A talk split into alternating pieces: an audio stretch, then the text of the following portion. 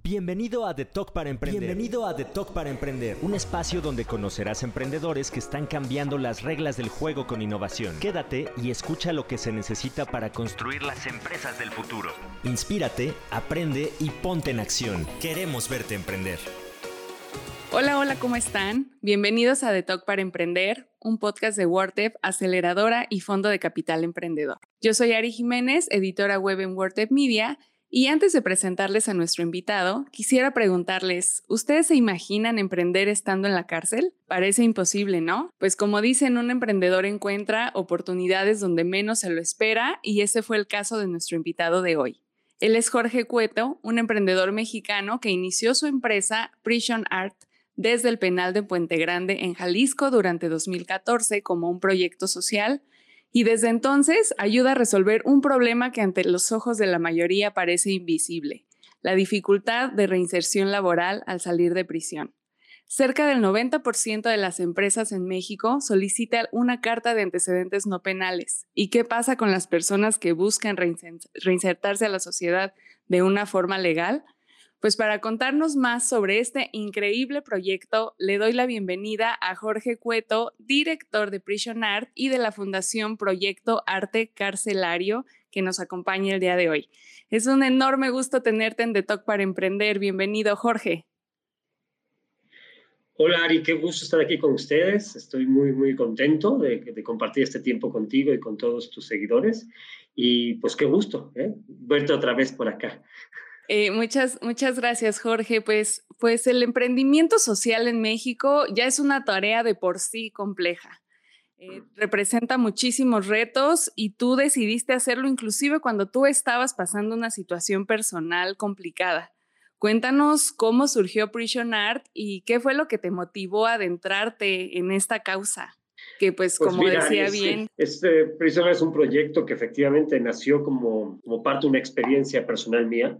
Y yo esto, estuve recluido en una cárcel en, México, en Guadalajara, en la cárcel de Puente Grande, eh, durante casi un año. Y pues en ese tiempo, pues bueno, pues te imaginas, ¿no? O sea, aparte de todo lo que implica vivir en una cárcel como esa, pues me pude dar cuenta de, lo difícil que es para la, gente que ha estado recluida eh, pasar este periodo de tiempo en, encarcelado, ¿no? La violencia, la corrupción, la tortura inclusive es pan nuestro de cada día, ¿eh?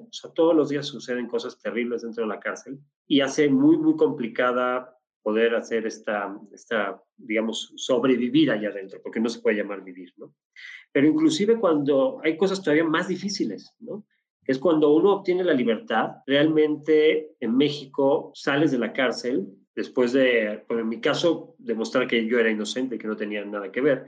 Pero muchas veces sale la gente, después de haber cumplido su, pena, de haber pagado la deuda a la sociedad, pero salen totalmente estigmatizados. Como bien dijiste al principio, no es el 90, es el 99% de las grandes empresas en este país, pues no quieren contratar a gente que ha estado recluida, parte de las políticas de recursos humanos. Y eso, pues obviamente hace que todos estos muchachos que están en la cárcel y muchachas en realidad pues no tienen una estructura familiar que los pueda soportar, la mayoría de ellos, no tienen educación, o sea, no han estudiado casi nada, el gobierno pues la verdad tampoco les da ningún apoyo y pues con esta carta de antecedentes penales se evita que, pues, consigan un trabajo decente, ¿no? Y este problema pues se incrementa muchísimo con la situación actual que estamos viviendo, de que en México hay más de 400 grupos de crimen organizado. Y estos grupos pues siempre están buscando contratar a más gente, porque pues siempre están en expansión, siempre están en confrontaciones con otros cárteles. Pues tú lo ves en las noticias todos los días, ¿no? 30 muertos en Michoacán, 20 en Tampatula, o sea, eh, una fosa con ciento y tantos cadáveres, o sea, eso es lo que vivimos en México. Pero esta situación de que los muchachos que están en la cárcel salen y nosotros como sociedad los rechazamos, es totalmente aprovechado por los grupos de narcotráfico, es totalmente aprovechado por el crimen organizado que los contrata. Y entonces el problema para la sociedad se incrementa y se incrementa y se incrementa. Entonces, ese es el problema que yo pude identificar dentro de la cárcel. Y en base a eso decidí hacer pues ¿no? Pero pues yo no, yo no creo mucho en que la gente nos fuera a dar dinero para una asociación civil. Yo creo que si tú ves una lista de todas las cosas a las que, cuales puedes donar, ¿no? Yo creo que empieza siempre por, no sé, los niños enfermos, el hambre, los viejitos, los problemas ecológicos, y ahí vas viendo muchísimas cosas, ¿no? Todo está primero antes que una persona que salió de la cárcel. Y está muy padre porque también descubriste que los presos, la mayoría de las personas privadas de, su libertad, tienen grandes talentos. Y eh, pues descubriste uno de esos talentos y cuéntame, cuéntanos eh, a, que, que, todo el mundo, todo mundo se entere de cómo, cómo el tatuaje se convirtió en la materia prima de los productos que, que comercializa Prison Art. Sí, dentro de la cárcel, pues sí, efectivamente hay mucha gente muy talentosa y lo único que hay que hacer es cambiar el talento para lo que estaban haciendo para que hagan cosas buenas, ¿no? Así es. Y, y bueno, el, el, proyecto tenía como principal idea, pues, capacitarlos primero, porque como te decía, no saben hacer gran cosa. La gente que está recluida tiene niveles de estudios muy, bajos o, nulos. Y entonces, realmente, cuando tienen la libertad, no saben qué hacer porque no saben hacer nada, ¿no? Eh, entonces, lo primero era capacitarlos y buscamos cómo capacitarlos en algo que les llamara la atención, que, realmente a ellos les hiciera sentido. Encontramos efectivamente que el tatuaje les llamaba mucho la atención, les gustaba y tenía mucha facilidad. Entonces, lo que inventamos este procedimiento súper extraño para tatuar el cuero. Con la misma máquina de tatuar, es el mismo mecanismo que se utiliza para tatuar el cuerpo humano, pero ahí tatuábamos cuero y con ese cuero tatuado empezamos a armar bolsas, chamarras, carteras, maletas, etcétera, etcétera, etcétera. Y todos estos productos ahora se comercializan a través de una red de distribución que tenemos, de tiendas propias, etcétera, de tal forma que todo el impacto social que estamos haciendo se hace a través de un emprendimiento, un emprendimiento de un negocio, que nosotros llamamos un emprendimiento social, pero es un emprendimiento comercial tradicional, eh, donde fabricamos los productos, los comercializamos y ese dinero sirve para al mismo tiempo que ganamos dinero, generar impacto positivo para la sociedad. ¿no? Jorge, el proyecto apoya a más de 200 personas, de las cuales 42 ya se encuentran libres. Eh, la mayoría aún están, están dentro de prisión. ¿Cuál es el valor de darles empleo a las personas que aún permanecen dentro? Cuéntame por qué esto es necesario también. Bueno, es que el modelo de negocio está muy interesante porque está totalmente vinculado al proyecto social. Nosotros no tratamos solamente de dar esto trabajo a gente que vaya saliendo de la cárcel, porque dar trabajo pues no es ninguna generación de impacto positivo, o sea, es una obligación de los emprendedores y es un derecho de toda la gente poder trabajar. Eh, si tú analizas esta parte de dar trabajo, pues esto, pues, hasta las grandes empresas estarían haciendo un impacto social y no es así. Realmente el proyecto inicia dentro de la cárcel porque tenemos un periodo de capacitación donde les enseñamos a todos los, participantes en el proyecto a hacer estas piezas de, marroquinería, eh, cómo se tatúa, cómo se ensambla, cómo se cincela, etcétera, etcétera, dentro de la cárcel. Pero no solamente es capacitarlos, ¿no? Porque muchos de ellos pues, están, tienen serios problemas de adicciones o otros problemas, ¿no? Entonces, todo este programa de capacitación viene acompañado de un proceso de rehabilitación, ¿ok? Eh, nosotros, lo he dicho muchas veces, no rehabilitamos a nadie, pero nosotros les damos elementos para facilitar este proceso. Hay pláticas, hay ayudas, hay seguimientos, hay conferencias, etc. Entonces, el periodo de la cárcel es muy importante porque están trabajando dentro de la cárcel, están capacitándose y al mismo tiempo están en el proceso de rehabilitación. ¿Para qué? Para que en el momento que salgan libres, reinsertarse en la sociedad de una forma más exitosa, ¿no? Nosotros lo que hacemos es que en el momento que ellos obtienen la libertad, les ofrecemos un trabajo fuera de la cárcel, igual al que tenían adentro, pero fuera en nuestras instalaciones, tanto en nuestro taller, en nuestras oficinas, o si algunos viven muy lejos, incluso desde sus casas. Pero la idea es que todo el proyecto empieza dentro de la cárcel y continúa en libertad para que el proceso de reinserción sea mucho más asistido. Cuando, cuando tú sales de prisión, decides llevar eh, todo esto a una escala mucho mayor. Abren puntos de venta propios, incluso franquicias, tienen distribuidores, están en otros lugares del mundo. ¿Cuál es eh, la oportunidad que tú detectaste con los productos ya terminados, con el tatuaje, para hacerlos llegar a, pues, a todas estas fronteras?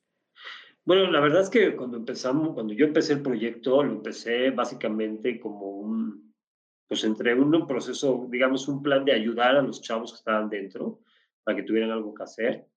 Algo también para que yo tuviera mi mente ocupada dentro de la cárcel. Y según fuimos perfeccionando el producto y cuando yo lo iba viendo cada vez mejor hecho, dije, oye, pues esto sí tiene un, un valor, o sea, esto sí se podría comercializar. Eh, y cuando obtuve la libertad, un año después, eh, había juntado alrededor de 400 piezas dentro de la cárcel, ¿no? Y también había la necesidad de venderlo, porque pues hasta ese momento yo lo había financiado todo con mis recursos propios, pero llegaba un momento que si yo no puedo estar manteniendo a 30, 40 muchachos dentro de la cárcel ahora, ¿no? Y los empezamos a comercializar a través de una tienda en San Miguel de Allende, fue la primera tienda que abrimos, y empezamos a ver que, que a la gente le gustaba mucho. Entonces empecé a estudiar un poquito más al respecto de, pues, de moda, porque yo no era, para nada soy diseñador de moda. Yo soy actuario, soy matemático, siempre he sido financiero, emprendedor, pero de moda yo no sabía absolutamente nada. Entonces me empecé a meter un poquito más y encontré un nicho muy interesante que hace ocho años eh, se estaba creando y que hoy en día lo podemos ver mucho más fuerte, que es eh, las compras con causa, ¿no? Sí. Empezaba a haber un movimiento en la gente que buscaba hacer un cambio a través de su poder de compra, ¿no? Eh, las nuevas generaciones y las más viejas como la mía eh, estaban viendo que la situación en la cual estábamos viendo estaba muy complicada y que, teníamos que hacer algo, ¿no? Y hay una, una mayor conciencia que se ha venido desarrollando en estos últimos años. Y nos fuimos metiendo un poquito a esa parte de la compra con causa, nos fuimos también desarrollando productos más individuales, ya digamos en un concepto más de moda, más de lujo, buscando realmente exclusividad, porque hoy en día las grandes marcas de lujo tienen un serio problema de exclusividad porque venden exclusividad, pero no venden eh, piezas únicas. Hay datos muy interesantes, por ejemplo, eh, Louis Vuitton del clutch, este, no del clutch, de la bolsa esta shopper que es como de flojita, eh, pues de esas bolsas Louis Vuitton hace más producción que lo que hace Sara de cualquiera de sus modelos. Entonces, ahí hay un, ahí empieza a haber grandes conflictos en las marcas de lujo respecto a que si las piezas que hace son realmente exclusivas o simplemente son caras. Entonces, estudiando todos esos puntos de la compra con causa, la generación de impacto positivo por parte de los emprendimientos, eh, la búsqueda de exclusividad realmente, de piezas únicas que, den un valor agregado tanto a la persona que la usa como el que la hizo, se fue creando todo el concepto de una marca que hoy en día, pues sí, realmente tuvo una buena penetración a nivel global, donde hubo, vimos que había mucha gente interesada en la marca en Europa, en Estados Unidos, inclusive en Asia.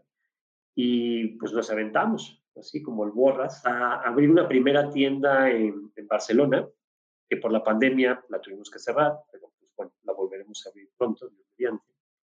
Y de ahí pues surgió algunos distribuidores en París, tenemos una franquicia en Alemania, más distribuidores en Austria, algunos en Estados Unidos, en Canadá, etcétera, ¿no? Y entonces fuimos creando todo este modelo comercial en el cual pues tenemos tiendas propias, tenemos esto, tiendas, eh, perdón, ventas a través de terceros, venta online, etcétera. Y pues le dimos en siete años, ocho años que vamos a cumplir ahora, un volumen de ventas pues interesante al negocio eh, y una penetración de mercado pues bastante atractiva también, digamos así. Jorge, pues entonces ya después de esto has impactado en dos, en dos mundos, en el proyecto social y también en, en este asunto, en este tema de la, de la moda, de la exclusividad. ¿Cuál consideras ya tras estos años como emprendedor que es tu propósito como, como emprendedor en esta, en esta causa? Bueno, definitivamente para, para mí y para todos los que trabajamos en Prisonar, el propósito más importante de este, de este emprendimiento es solucionar el problema de la reinserción en México para poder tener un México más seguro y más tranquilo que podamos vivir en paz. Definitivamente ese es el, el punto más importante. Tenemos puntos adicionales, como creemos que a través de un modelo de negocio como el nuestro podemos demostrar a los demás emprendedores que hay otros caminos, ¿no? Que es importante que dentro de los emprendimientos, dentro de las empresas, dentro de todo lo que hacemos, podamos generar este, podamos involucrar este impacto social o ambiental o lo que quieran. Cada uno tiene lo, alguna, digamos, alguna cosa que resolver, pero que es importantísimo que ya no hagamos negocios por hacer negocios, por ganar dinero nada más. Ya no basta con eso. No sé si me explico.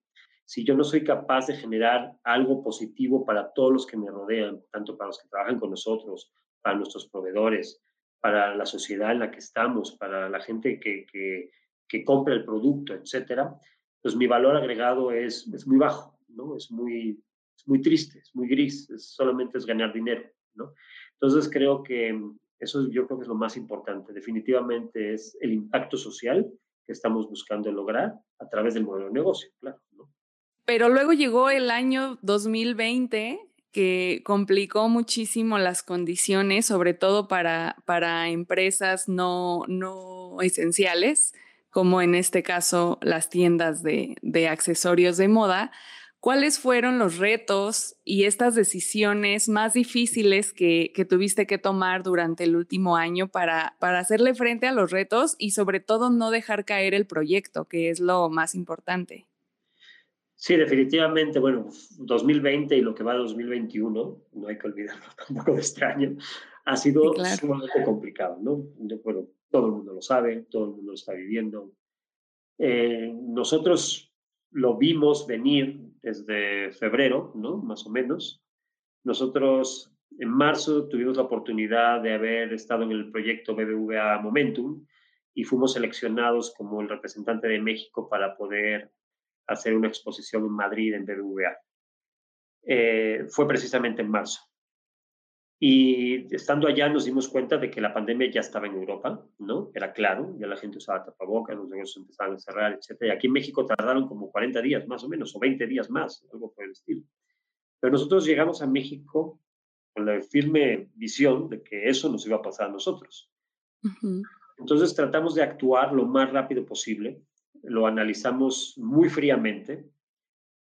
Eh, a veces me da pena decirlo, ¿no? pero muy, muy fríamente decir, pues tenemos que salvar el proyecto social, esto va a estar muy complicado, no sabemos qué tanto va a estar.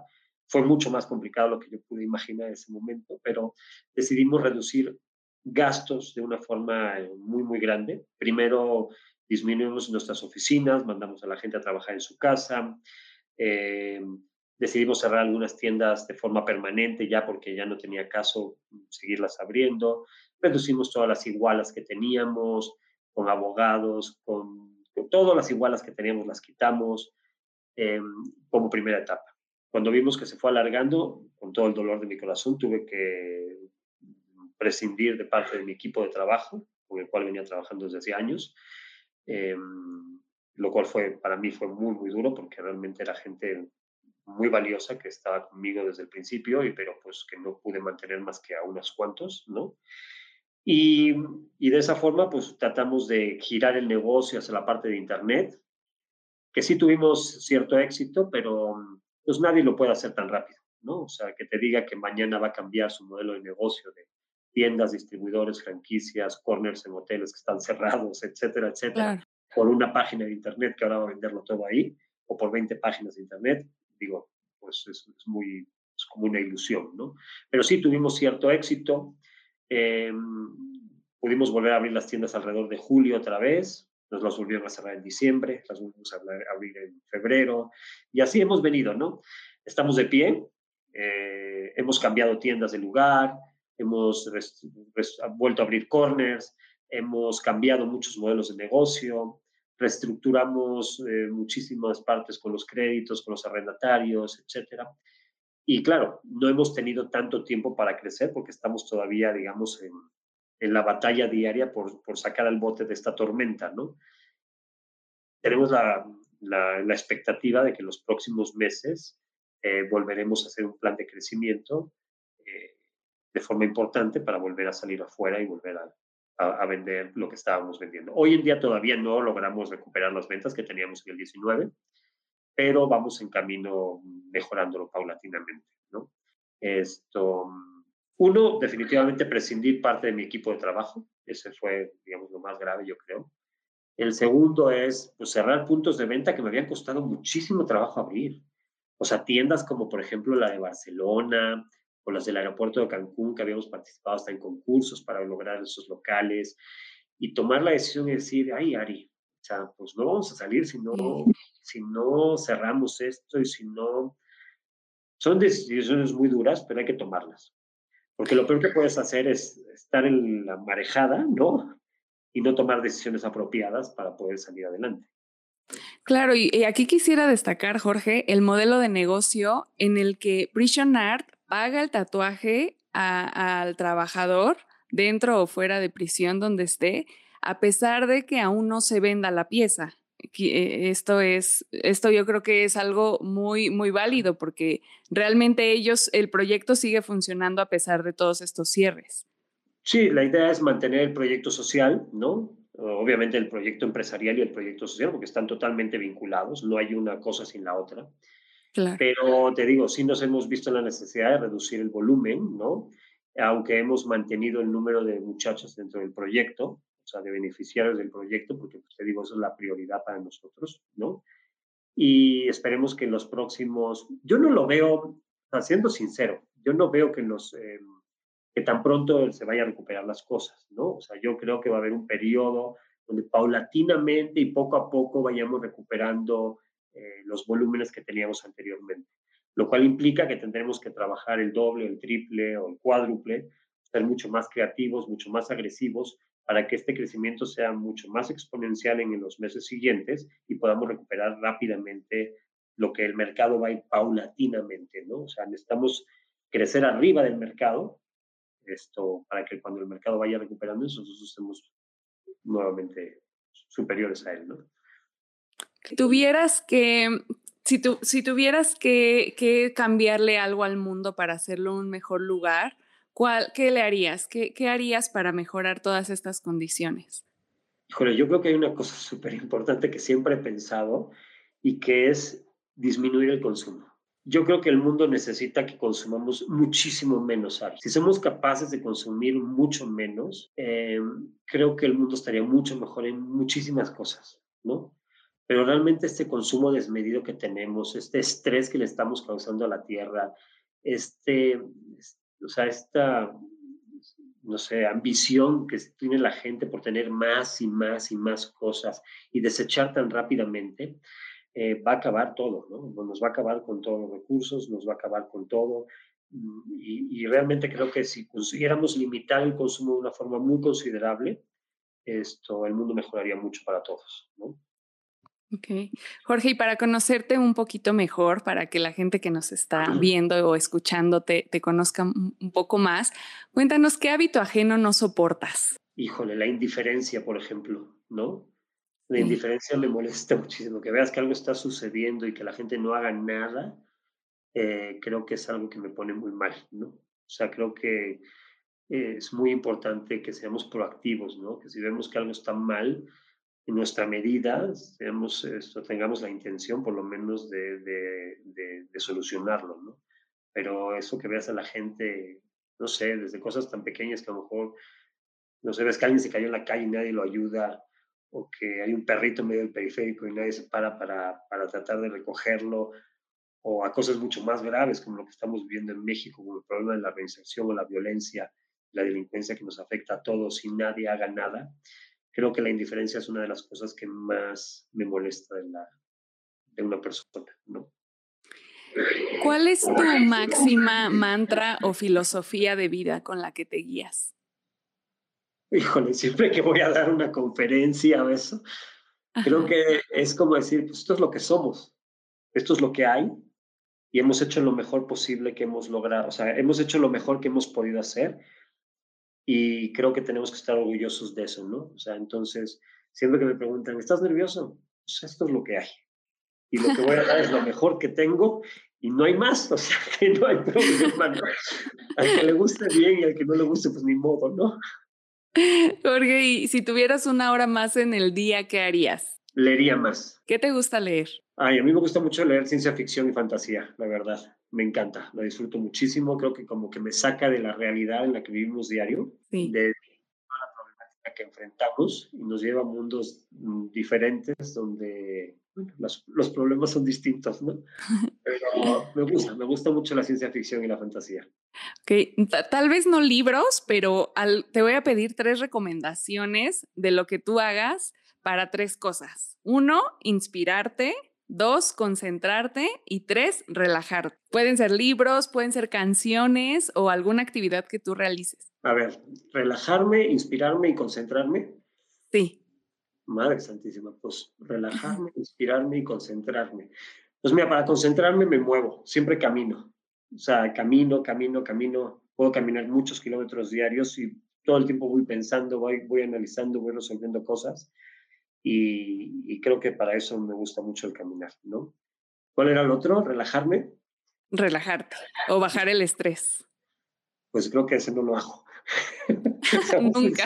nunca, siempre estoy. Nunca te relajas, sí, Jorge, seguro algo, no, sé, estar con alguien ¿eh? que quieres.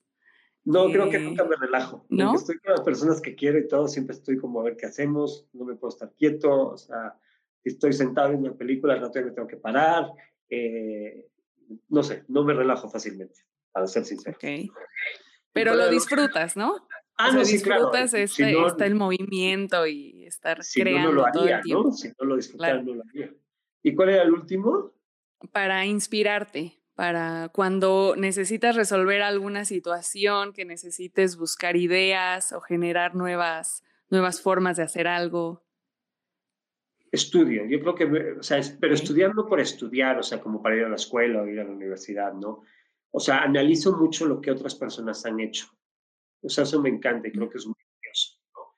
Creo que como sociedad tenemos ese, ese, gran, ese gran punto y beneficio que mucha gente no lo aprovecha realmente. Pero viendo, o sea, todo lo que tú has sufrido, todos los problemas que has tenido, alguien los ha tenido antes, ¿no? Todo lo que se te está ocurriendo a ti ya se le ocurrió antes a alguien.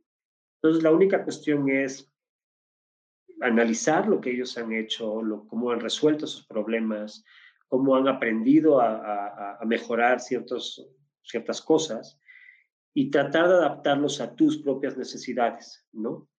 Eso a eso me refiero con estudiar, analizar cómo otras personas han podido resolver estas mismas problemáticas que a mí hoy en día me están afectando y tomar esa experiencia para no tener que vivirla yo otra vez y después de eso aprenderlo, ¿no? Sino tratar de ser más inteligente, decir, bueno, si alguien lo vivió, vamos a ver cómo lo resolvió y ver si de esa forma yo también puedo resolverlo, ¿no? O si eh, vamos a ver cómo, por ejemplo, es cuando estás en el negocio de la moda, es muy interesante eh, ver otras eh, líneas, ¿no? O sea, por ejemplo, ver líneas de obras de arte, diseñadores, arquitectura y todo eso, y todo eso que vas viendo que alguien está diseñando son como ideas maravillosas que tú puedes después, no quiero decir copiar, porque no es necesariamente copiar, es como adaptar a un producto nuevo y crear algo nuevo con esa idea que tú estás viendo de alguien más, ¿no? Es maravilloso y pues, probablemente alguien vea tu idea después y le sirva a él o, vea esta conferencia, ¿no? esta plática que tenemos hoy en día y diga, ah, pues si Jorge lo resolvió de esta forma, pues a lo mejor, pues a lo mejor ojalá. Que es mucho el papel del arte, ¿no, Jorge? Eh, el arte nos inspira para todo, sea cual sea el trabajo o nuestra vida, el arte y las, las obras de arte nos inspiran a, crear cosas propias. Sí, la verdad es que ya es, es, la creación en su máxima expresión, ¿no? Entonces, es crear de la nada. Entonces, sí hay que aprovecharla. O sea, yo les diría a todos, o sea, cualquiera que tenga un negocio creativo, cualquiera que tenga un negocio que está realizando algún producto de eso y quiera mejorarlo, pues busque, busque eh, cómo otras personas han hecho cosas similares o distintas y vea cómo lo puede adaptar, ¿no? O sea, cuanto más veamos y más analicemos, más viajemos, más vayamos a museos, más conceptos vamos a tener que nos van a ayudar a que eso que nosotros estemos creando sea fantástico. Jorge, ha sido un gusto poder platicar contigo, eh, conocerte un poco más, escucharte. Cuéntanos antes de despedirnos, ¿dónde podemos encontrar los productos de Prison Art? Eh, compártenos tu página, tu página web, redes sociales. Ah, bueno, mira, claro, mi página es prisonart.com.mx. Em, tenemos eh, tanto Facebook como Instagram, eh, que es Prison Art Official en inglés, Prison Art Official, en las dos líneas, ¿no? en las dos redes sociales. Ahí nos pueden encontrar, o también en todas nuestras tiendas que tenemos, tanto en México, San Miguel de Allende, Valle de Bravo, etc. ¿no? Ahí estamos a sus órdenes. Y si alguien quiere conocer un poquito más del proyecto, con todo gusto los invitamos a que, que nos visiten aquí en nuestra tienda de Presidente Mazarik, en Polanco, donde están los muchachos, donde podemos esto, enseñarles cómo se hacen las piezas, enseñarles el proceso de cómo se tatúa, conocen a los chavos, hablan con ellos y esperamos que así pues, tengan una perspectiva diferente de, de las personas que hemos salido de la cárcel. Muchísimas gracias, Jorge, por acompañarnos el día de hoy. Ali, muchísimas gracias a ti por tu tiempo y, y, y por el espacio que nos prestaste. Es un gusto platicar contigo.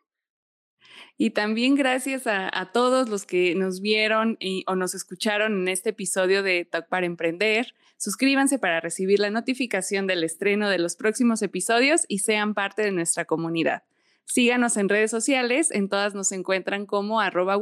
Escríbanos para conocer qué les pareció este episodio y todo lo que quieran saber también sobre WordTep, aceleradora y fondo de capital emprendedor. Yo soy Ari Jiménez y nos escuchamos la próxima y recuerden que en WordTep los queremos ver emprender. Hasta la próxima. Muchas gracias por escucharnos. Esto fue The Talk para Emprender, un podcast de WordTep, aceleradora de empresas y fondo de capital emprendedor. Sigue nuestro contenido en wordtep.com y encuéntranos en redes sociales como arroba. No te pierdas el siguiente episodio, suscríbete y compártelo.